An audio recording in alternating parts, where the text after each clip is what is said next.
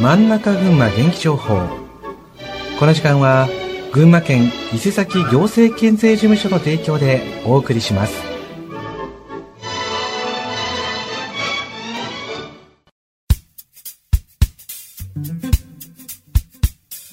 真ん中群馬元気情報。この時間は群馬県の情報をお伝えします。本日はベトナム語による放送です。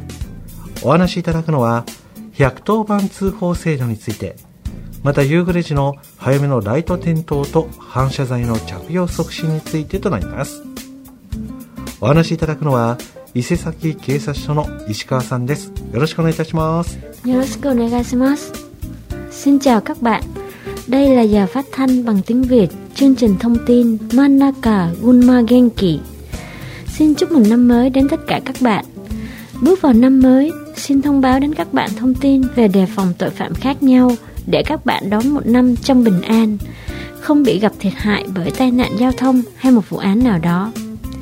Nội dung phát thanh tháng này xin nói về chế độ thông báo đến số 110 và bật đèn sớm khi trời tối và mặc vật liệu phản quang. Trước tiên xin nói về chế độ thông báo đến số 110.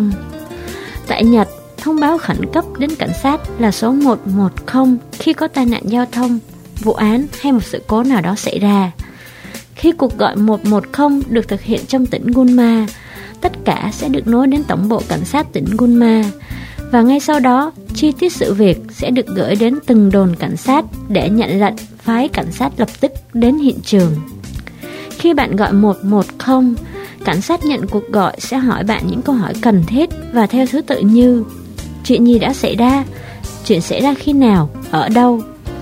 Nếu bạn không biết rõ địa điểm, hãy nói về các cửa hàng hay tòa nhà gần hiện trường. Truyền đạt chính xác thông tin là chìa khóa để giải quyết nhanh chóng sự cố và tai nạn. Nên khi thông báo bạn cần bình tĩnh, không hoảng sợ. Nếu bạn không giỏi tiếng Nhật, hãy bình tĩnh và nói từ từ. Ngoài ra, đối với một số ngôn ngữ, cuộc gọi có thể được thực hiện từ ba phía giữa người gọi người cảnh sát và thông dịch từ phía cảnh sát. Những sự cố như xảy ra tai nạn giao thông, có người bị thương và cần gọi cứu hộ gấp, bạn hãy gọi thêm cho số cấp cứu là số 119. Tại đường có phương tiện chạy nhanh và thường xuyên qua lại như đường cao tốc vân vân. Hành vi báo cáo từ bên trong ô tô sẽ gây nguy hiểm và có thể gây tai nạn. Nên trong trường hợp này, tuyệt đối không gọi 110 trên đường hay từ trong xe đang đậu trên đường. Hãy đảm bảo an toàn cho bạn bằng cách di chuyển xe vào nơi an toàn, bước xuống xe, rời khỏi đường xe chạy rồi mới thực hiện cuộc gọi 110.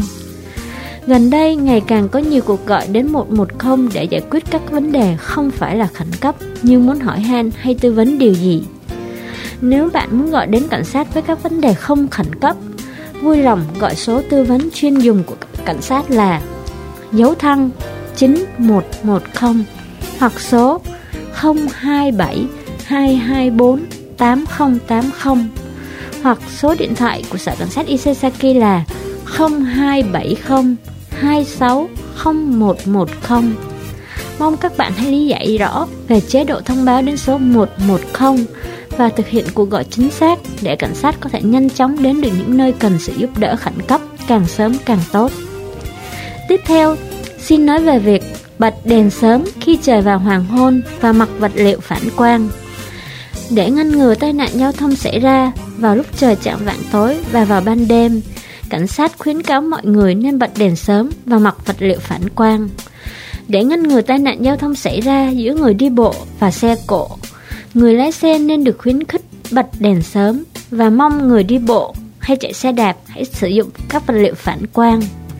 Gửi đến tất cả người lái xe, đèn xe ô tô không chỉ để giúp người lái nhìn thấy chung quanh, mà còn để cho người đi bộ và những phương tiện khác nhận ra sự hiện diện của xe mình. Vậy nên, việc bật đèn xe sớm khi trời bắt đầu tối tất nhiên sẽ có tác dụng trong việc ngăn ngừa tai nạn giao thông vào ban đêm.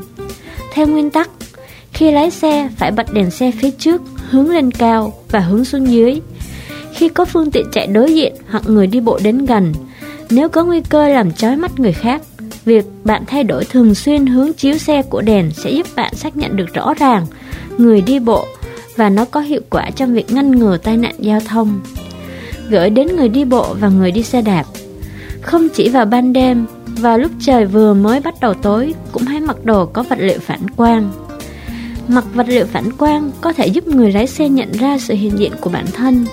Khi chạy xe đạp cũng vậy, việc bật đèn sớm khi trời vừa tối giúp người lái xe nhận ra sự hiện diện của bản thân và góp phần vào việc ngăn ngừa tai nạn giao thông. Phát thanh tháng này xin kết thúc tại đây, trời giữa đông rất lạnh, mong các bạn giữ gìn sức khỏe. Hẹn gặp lại các bạn trong chương trình phát thanh kỳ tới. Xin cảm ơn các bạn đã lắng nghe. はい。というわけで本日はベトナム語による放送をこなしていただきました。お話しいただいたのは、110番通報制度について、また、 夕暮れ時の早めのライト点灯と反射材の着用促進についてとなりました。お話しくださいましたのは、伊勢崎警察署の石川さんでした。本日はありがとうございました。ありがとうございました。